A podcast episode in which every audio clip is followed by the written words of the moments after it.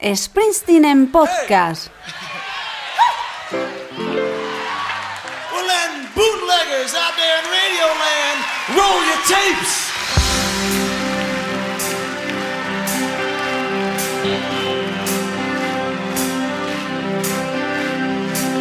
There's nothing in front of me. There's nothing coming the darkness. Can't feel nothing but this chain that binds me. Lost track of how far I've gone. How far I've gone. How high I climbed. On my back's a 60 pound stone on my shoulder head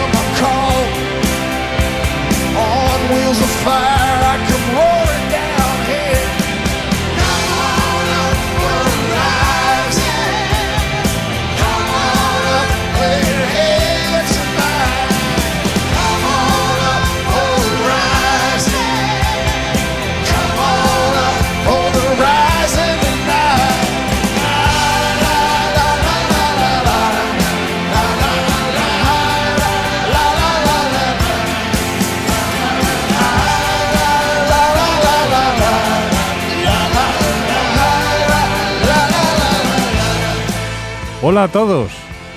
¿Cómo va la vida? Supongo que como has encontrado un rato para darle al play a este capítulo, estás bien, con ganas de pasar un buen rato escuchando música de Bruce. Muchas gracias por ello. Es todo un placer pasar contigo los próximos minutos.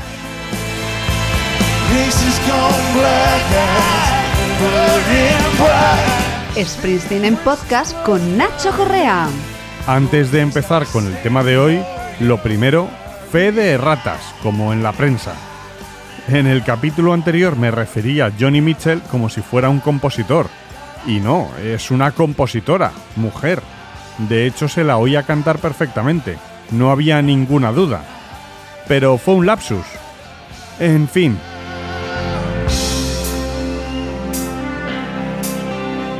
Y lo segundo, ya nos han confirmado en qué consiste la caja de Legendary 1979 No Nukes Concerts. Incluirán 13 canciones grabadas esas dos noches de 1979, remezcladas y remasterizadas de nuevo, además del vídeo editado de nuevo de la película original, restaurada y remezclada en HD.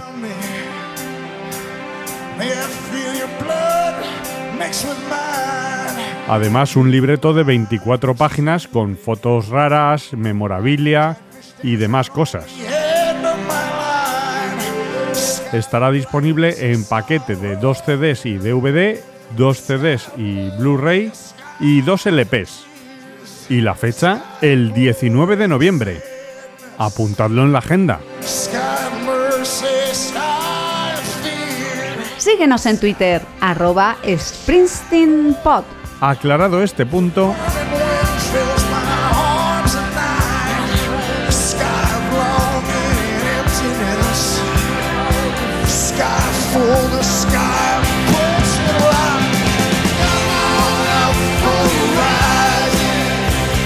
este mes de septiembre ha sido muy especial. Se han cumplido 20 años de los atentados en las Torres Gemelas, el Pentágono y el United 93, el vuelo que cayó en el campo de Pensilvania.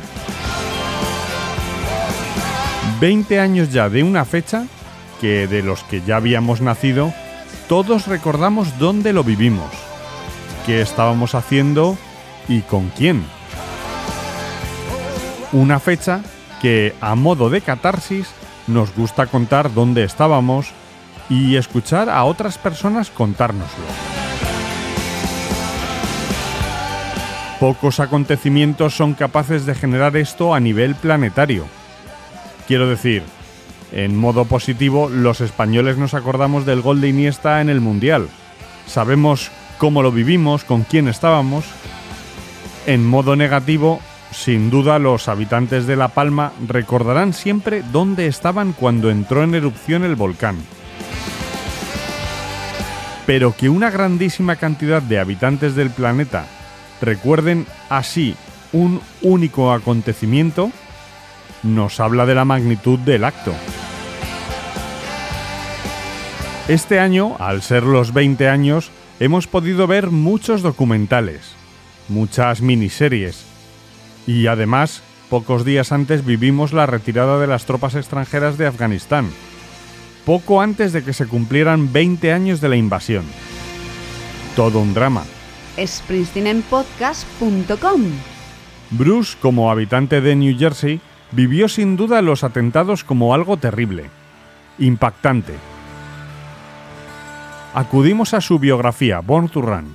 On September 11th, 2001, I came down from bed and walked into the kitchen. El 11 de septiembre de 2001 bajé del dormitorio y entré en la cocina, donde una de las mujeres que trabajaba en casa me dijo que un avión había impactado contra el World Trade Center. Recordé que una avioneta había chocado en una ocasión contra el Empire State Building a causa de la niebla, y mi primer pensamiento fue, pobre desgraciado. Imaginé que un piloto inexperto y desorientado había volado con su Cessna o lo que fuese y se había salido de su ruta. Pero había algo raro.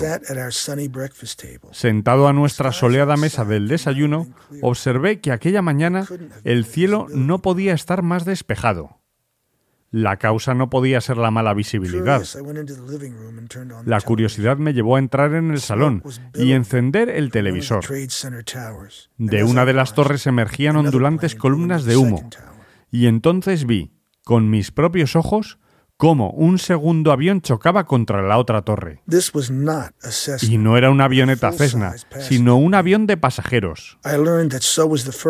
Pronto supe que también el primer avión lo era, y poco después llegaba la información de que un tercer avión se había precipitado sobre el Pentágono. Estábamos siendo atacados.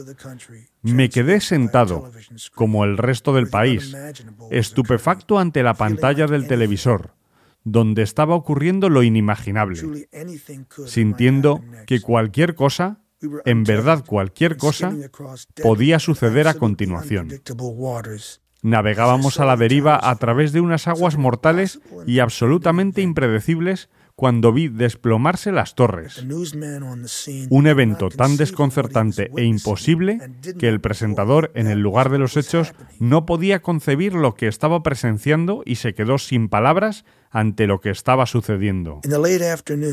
A última hora de la tarde fui en mi coche hasta el puente Ramson Seabright Generalmente, en un día despejado, desde lo más alto del puente, las torres gemelas eran dos pequeñas líneas verticales en el horizonte.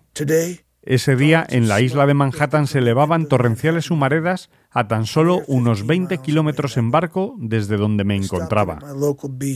Me detuve en la playa a la que solíamos acudir y me acerqué caminando hasta la orilla mirando al norte. Una delgada línea gris de humo, polvo y cenizas se extendía hacia el este sobre las aguas. Parecía el borde manchado de una lámina de azul intenso plegándose y descansando sobre el Atlántico otoñal. Me quedé allí sentado, solo, en aquella playa de septiembre vacía bajo la inquietante calma de un cielo silencioso. Vivimos cerca de un corredor aéreo con mucho tráfico. Los aviones vuelan constantemente sobre la costa este en ruta hacia los aeropuertos Kennedy y Newark. Y el zumbido constante de los motores de avión es una parte del tapiz sonoro de la costa, como lo son las olas que chocan suavemente contra esta. Pero ese día no. Todos los vuelos habían sido cancelados. Sobre la arena se había instalado un silencio de ciencia ficción, tan letal como el de la película La hora final. Al cabo de un rato decidí volver a casa para reunirme con Patty y recoger a los niños en la escuela. Al salir del aparcamiento de la playa, con los neumáticos chirriando sobre la gravilla, dudé por un instante antes de incorporarme al tráfico de Ocean Boulevard. Justo en ese momento, un coche que salía del puente Ramson Seabright pasó por mi lado. Con la ventanilla bajada, el conductor me reconoció y gritó, Bruce, we need you. Bruce, te necesitamos. Sabía en cierto modo a lo que se refería, pero... De camino a casa se me hizo casi imposible poner en contexto aquella mañana. Una y otra vez me venía una imagen de mí con ropa de deporte en el campo de fútbol americano del instituto, cuando alguien llegó corriendo y gritando desde la cafetería hasta el aparcamiento. Recuerdo que acerqué la cara a la valla de alambre y le escuché gritar, han asesinado al presidente, han disparado a Kennedy. Llegué a la entrada de la Ramson Country Day School, donde un grupo de padres había ido a buscar a sus hijos sumidos en aquel mismo silencio nervioso. I met Evan, Jesse, and Sam and took them home. Recogí a Evan, Jesse y Sam y los llevé a casa. Monmouth County had lost 100 El condado de Monmouth había perdido a 150 esposos, hermanos, hijos, esposas, hijas. For weeks, Durante semanas las grandes limusinas negras aparcaban delante de las iglesias y el parque del vecindario acogió vigilias con velas. En Ramson, donde residen muchos de los que acuden a diario a trabajar a Wall Street, casi todos conocían a alguien que había perdido a un familiar. Se organizó un concierto benéfico en el Teatro Count Basie donde los músicos locales se juntaron y tocaron a fin de recolectar fondos para muchas de las familias de supervivientes. Allí me presentaron a las Jersey Girls, que pronto iban a hacer tanto para forzar al gobierno a hacerse totalmente responsable por los hechos de aquel día. Sus acciones 9/11 llevarían a la formación de la comisión del The 11S. nation owes them a debt of La nación les debe gratitud. The Rising had its origins in the National Telethon. We were invited to be a The Rising tuvo su origen en la maratón televisiva a la que nos invitaron la semana después del 11 de septiembre. Compuse Into the Fire para aquel programa. No estaba acabada, así que interpreté My City of Ruins, la canción que había escrito un año antes para Asbury Park. De las muchas imágenes trágicas de aquel día, no podía quitarme de la cabeza a los equipos de emergencia subiendo escaleras arriba mientras otros descendían corriendo hacia la seguridad. El sentido del deber, el coraje de ascender hacia... ¿qué? to what? The religious image of ascension. La imagen religiosa de la ascensión.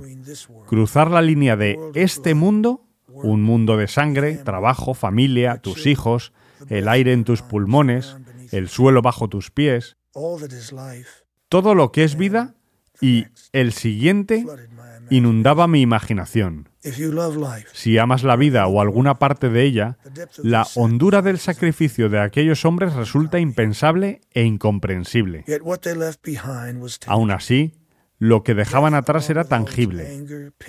La muerte, con toda su rabia, su dolor y su pérdida, abre una ventana de posibilidad a los vivos.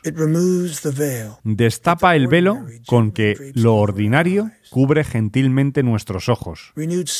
Una visión renovada es el último regalo de amor del héroe a aquellos que deja atrás. La maratón televisiva parecía una humilde forma de dar las gracias a aquellos que protegen y preservan a la comunidad y a sus familias, que llevan esa carga como parte de sus vidas cotidianas. No me quedé sentado preguntándome si debía escribir o no sobre aquel día. Simplemente lo hice. Viajé hasta Atlanta con Into the Fire y You're Missing en la cabeza. Brendan aportó una renovada potencia y un nuevo enfoque a la instrumentación y el sonido de la banda. No hacía comentarios sobre el tema de las canciones, solo decía, estas son buenas, ahora vete a casa y escribe algunas más. Supe desde el principio que si iba a seguir componiendo desde una perspectiva temática, Mis canciones no podían depender simplemente de su relación con lo ocurrido.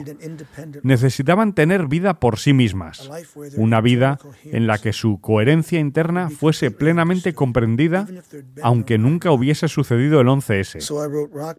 Así que compuse música rock, canciones de amor, de ruptura, espirituales, blues, potenciales hits y dejé que la temática y los sucesos de aquel día respirasen y encontrasen su lugar en el marco que había creado.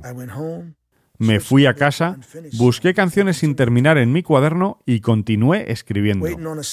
Hacía más o menos un año que tenía Waiting on a Sunny Day y encontró su lugar entre el material nuevo.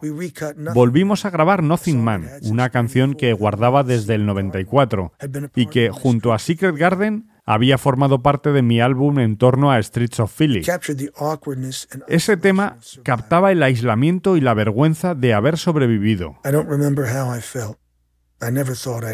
No recuerdo cómo me sentí, nunca pensé que viviría. Empty Sky fue la última canción que compuse. Mi director de arte me había enviado una foto de nubes sobre un cielo vacío y en unos pocos días, sentado en el borde de la cama de mi hotel en Atlanta, la completé. Para Worlds Apart busqué otras voces, otras situaciones que añadir a las meramente norteamericanas. El 11S había sido una tragedia a nivel mundial. Quise voces orientales, la presencia de Alá, Quise hallar un lugar donde los mundos chocasen y se encontrasen. Mi viejo amigo Chuck Plotkin me echó una mano a la hora de conseguir para Worlds Apart las voces de Asif Ali Khan y su grupo, los cantantes kawali pakistaníes. Let's Be Friends, música playera. Farther On, la banda echando la casa abajo. The Fuse, imágenes de la vida en casa durante la guerra que siguió inmediatamente al 11S. El disco se anima con la fiesta casera de Mary's Place, música festiva que esconde aflicción en su seno. Quise un poco de la calidez y familiaridad de The Wild, The Innocent and The Street Shuffle. Un lugar acogedor, el alivio y la amistad que la música puede aportar en un momento crítico.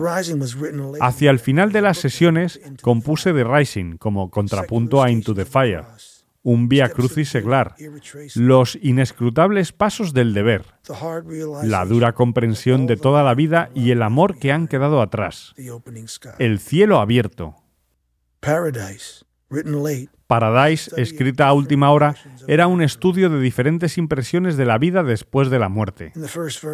En la primera estrofa, un joven suicida palestino que lleva una bomba contempla sus últimos instantes en la tierra. En la segunda, una joven esposa añora a su marido, oficial de la Armada, muerto en el Pentágono. La ausencia física, los olores, el anhelo humano por recuperar la entereza. En la última estrofa, mi personaje se sumerge profundamente en las aguas entre ambos mundos, donde se enfrenta al amor perdido, cuyos ojos están tan vacíos como el paraíso. Los muertos tienen sus propios asuntos de los que ocuparse, como los vivos. Al final, el círculo se cierra con My City of Ruins, el soul gospel de mis discos favoritos de los 60, que habla no solo de Asbury Park, sino también, espero, de otros lugares y otras tierras. Ese era mi disco. Después de tantos años juntos, nuestra banda estaba preparada para afrontar tiempos difíciles. Cuando la gente necesitaba dialogar, conversar sobre lo sucedido interna y externamente, planteábamos un lenguaje que se ajustaba a esos momentos. Ahí estábamos nosotros. Era un lenguaje que esperaba que fuese entretenido, inspirador, reconfortante y revelador. La profesionalidad, las tablas, las horas de trabajo duro son muy importantes, pero siempre creí que era ese diálogo, ese idioma, lo que estaba en el centro mismo de nuestra comunión con el público. The Rising reanudaría esa conversación y las ideas que habían forjado a la banda. For the next year, Durante el siguiente año, la E Street Band recorrería la nación de punta a punta, tratando de poner en contexto lo que era imposible contextualizar. Tal vez los horrores físicos y psíquicos iban más allá de la capacidad de la música y el arte para comunicar, explicar, sanar o incluso comentar. No lo sé.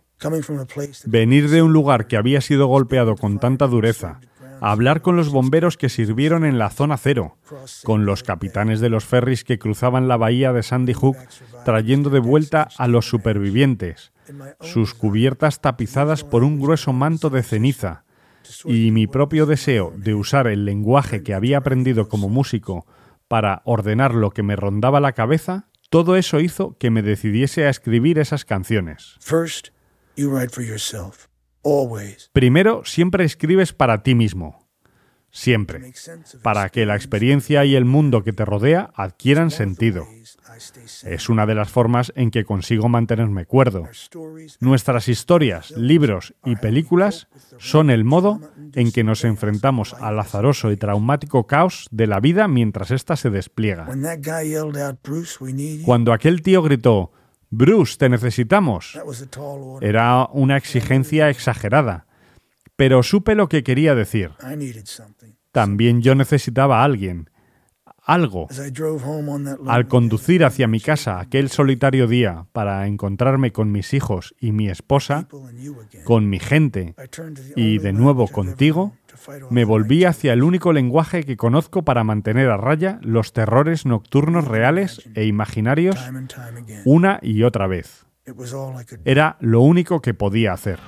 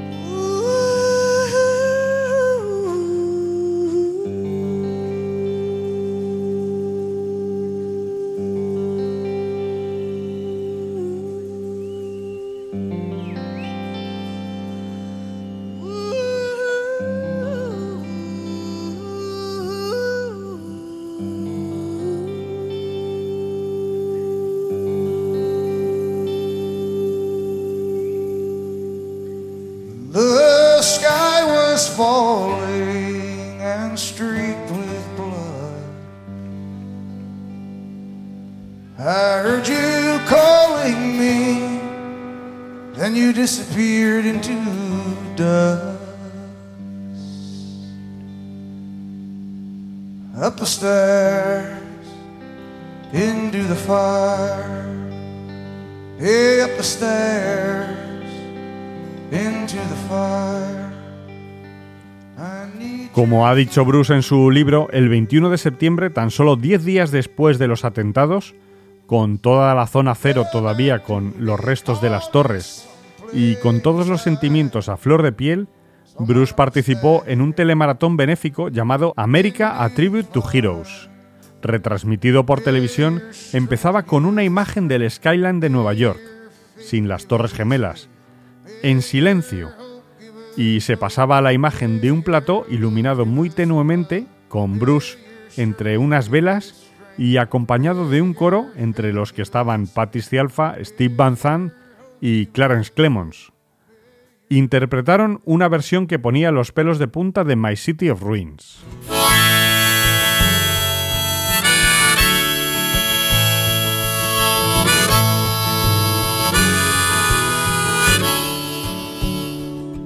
It's a prayer for our fallen brothers and sisters. There's a blood red circle on the cold dark ground, and the rain is falling down. Church door's thrown open, I can hear the organ song, but the congregation's gone. My city of ruins, my city of ruins.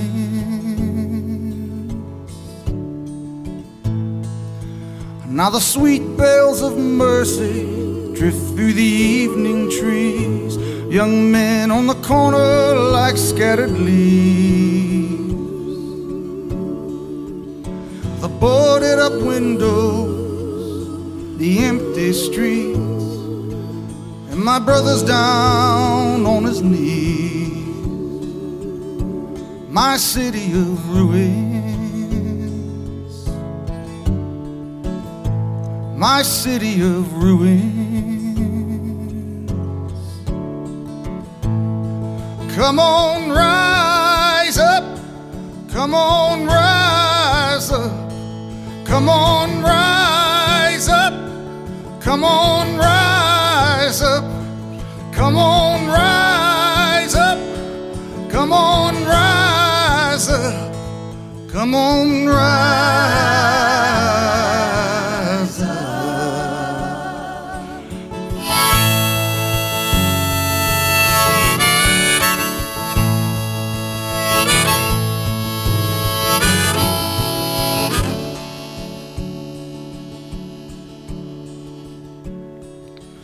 Now there's tears on the pillow, darling, where we slept.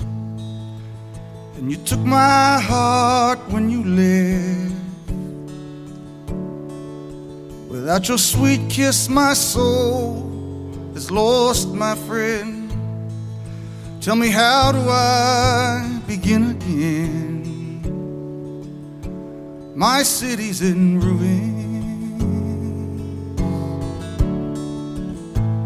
My city's in ruins.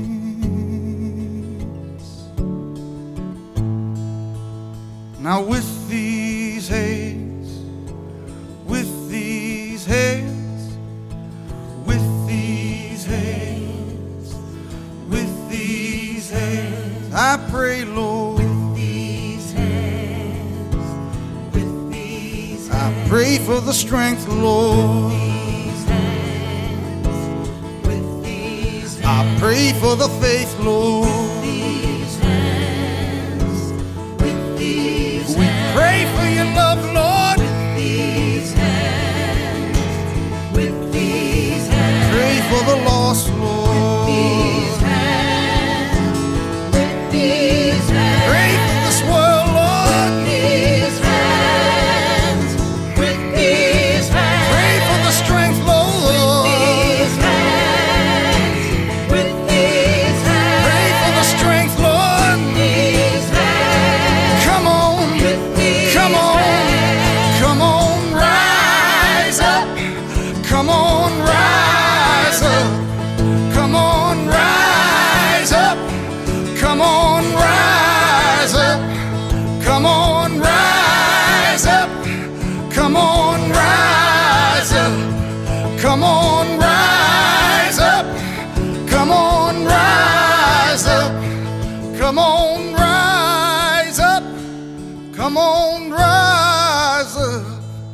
Come on, rise.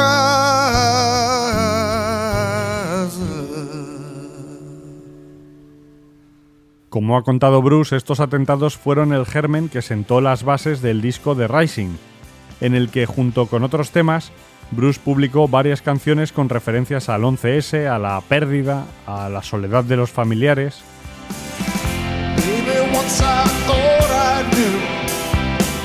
Baby, whisper, your tender touch. But I didn't really know that much. Joke's on me, it's gonna be okay. I can just get through this lonesome, como Lonesome Day o You're Missing, entre otras. Paradise y Worlds Apart también reflejan la pregunta que se hacían muchos estadounidenses en esa época. ¿Por qué a nosotros?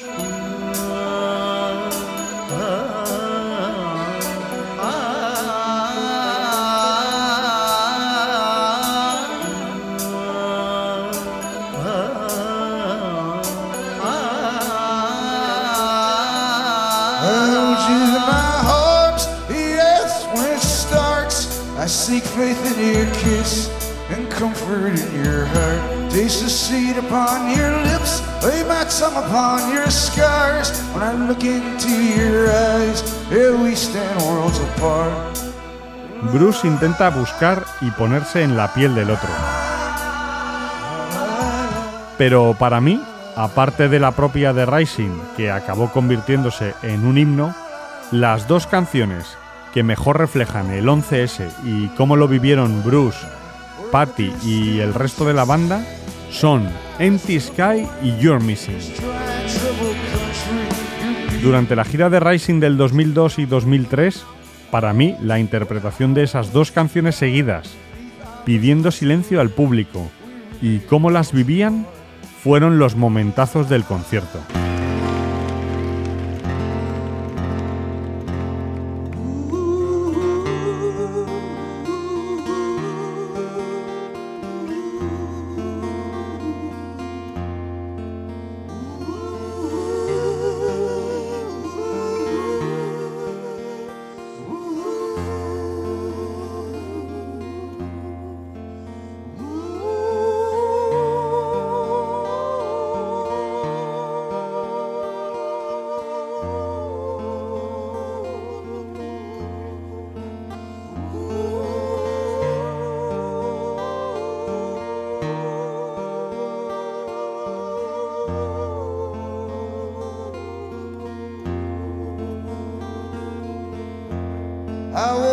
This morning,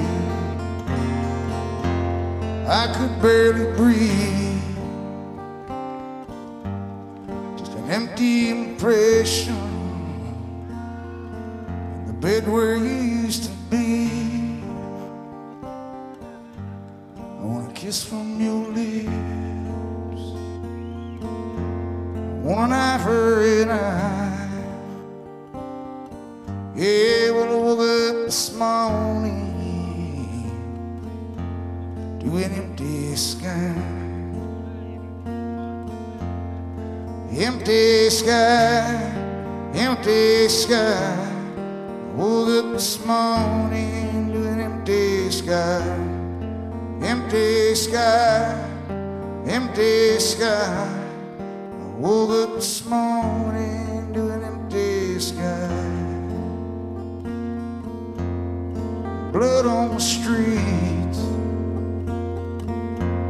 Yeah, blood flowing down.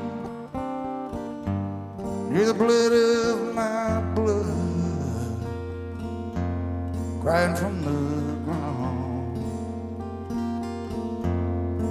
Empty sky, empty sky.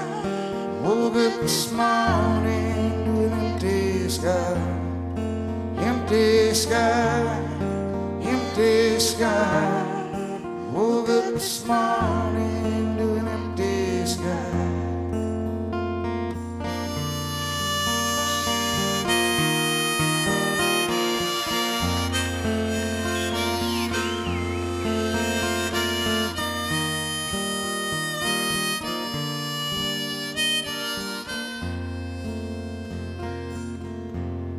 The plains of Jordan. I cut my bow from the wood. This tree of evil, this tree of good. A kiss from your lips, on an ivory night. Yeah, well, I woke an empty sky. Empty sky, empty sky. Woke up this morning to an empty sky. Empty sky, empty sky.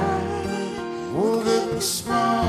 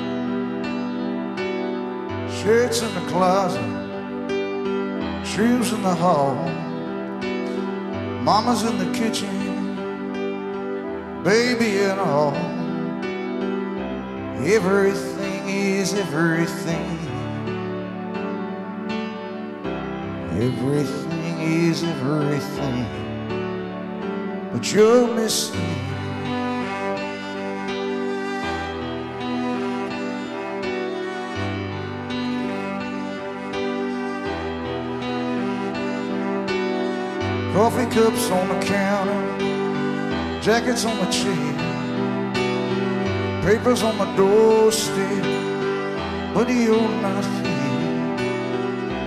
here. Everything is everything. Everything is everything, but you're missing.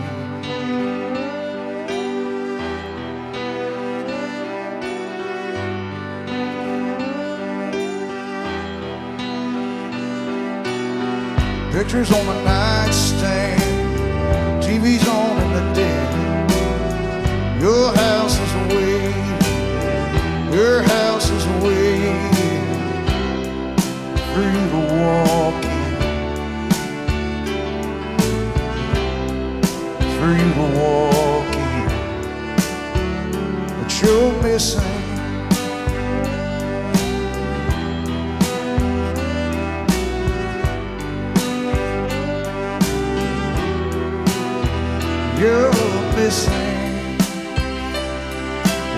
shut out the lights. You're missing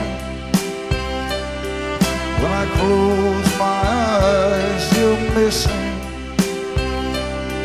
when I see the sunrise. You're missing children are asking if it's alright. Will you be in our arms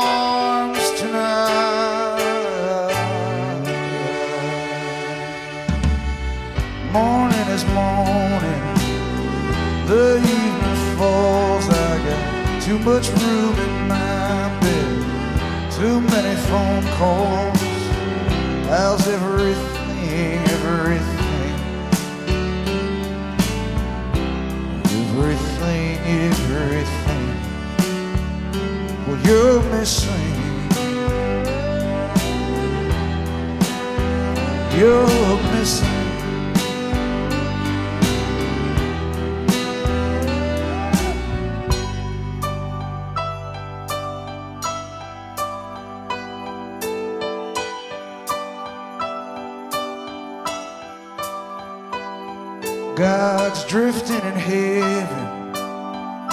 Devil's in the mailbox. I got dust on my shoes, nothing but teardrops.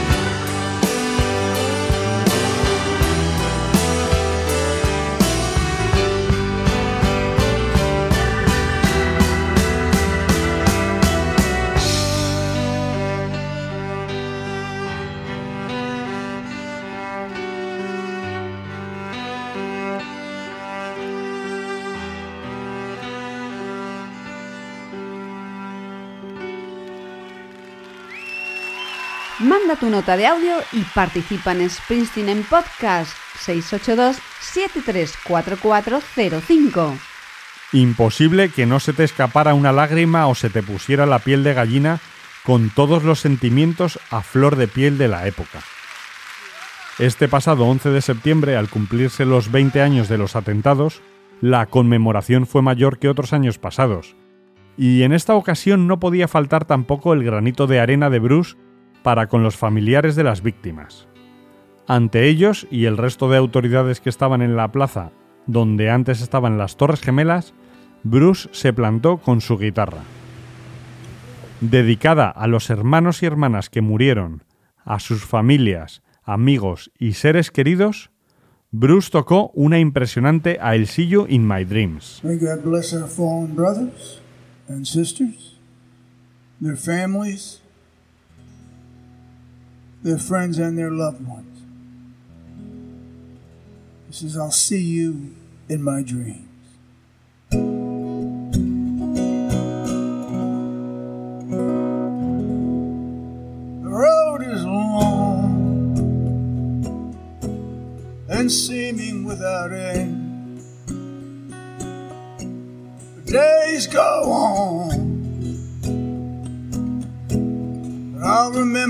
My friend. And though you're gone, and my heart's been emptied, it seems, I'll see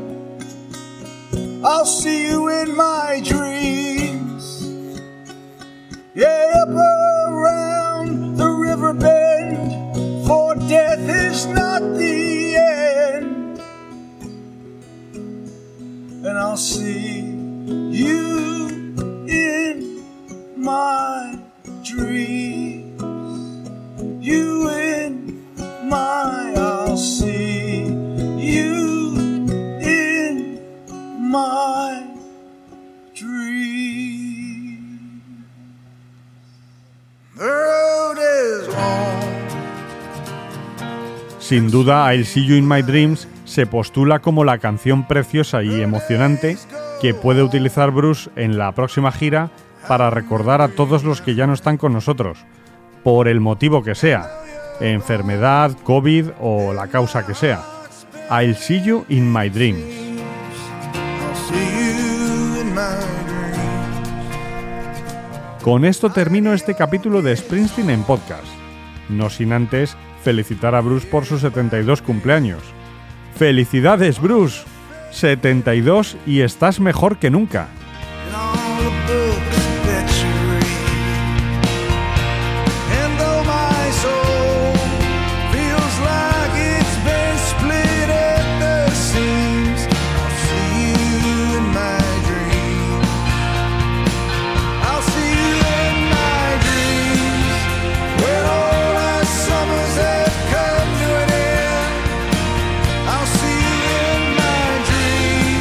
Como este capítulo ha estado dedicado a Nueva York, ¿qué tal si terminamos con New York City Serenade? Una de las canciones más emblemáticas, para mí, del The Wild, The Innocent and The Street Shuffle. Escuchamos la versión que tocó en Roma el 11 de julio de 2013. Coge aire, sube el volumen y vamos.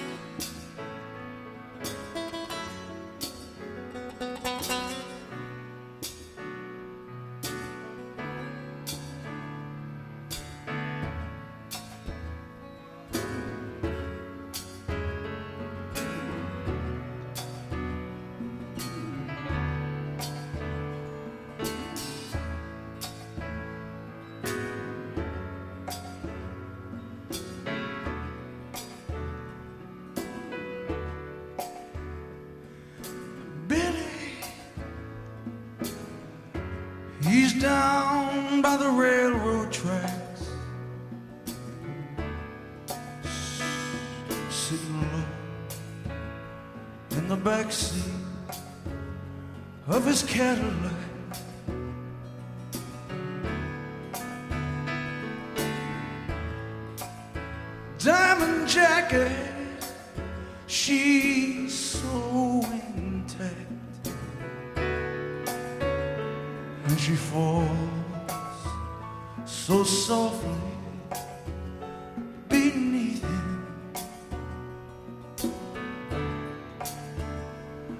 Jackie's heels are stacked. Billy's got cleats on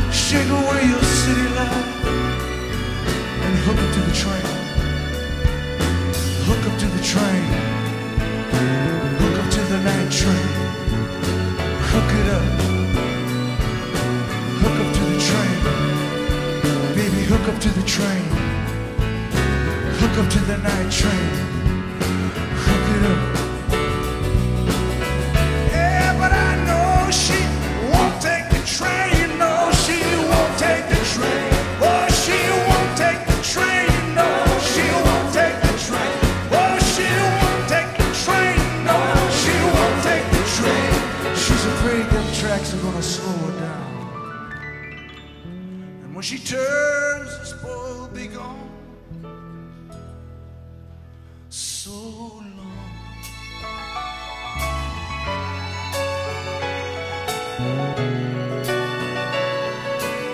Sometimes you just gotta walk on.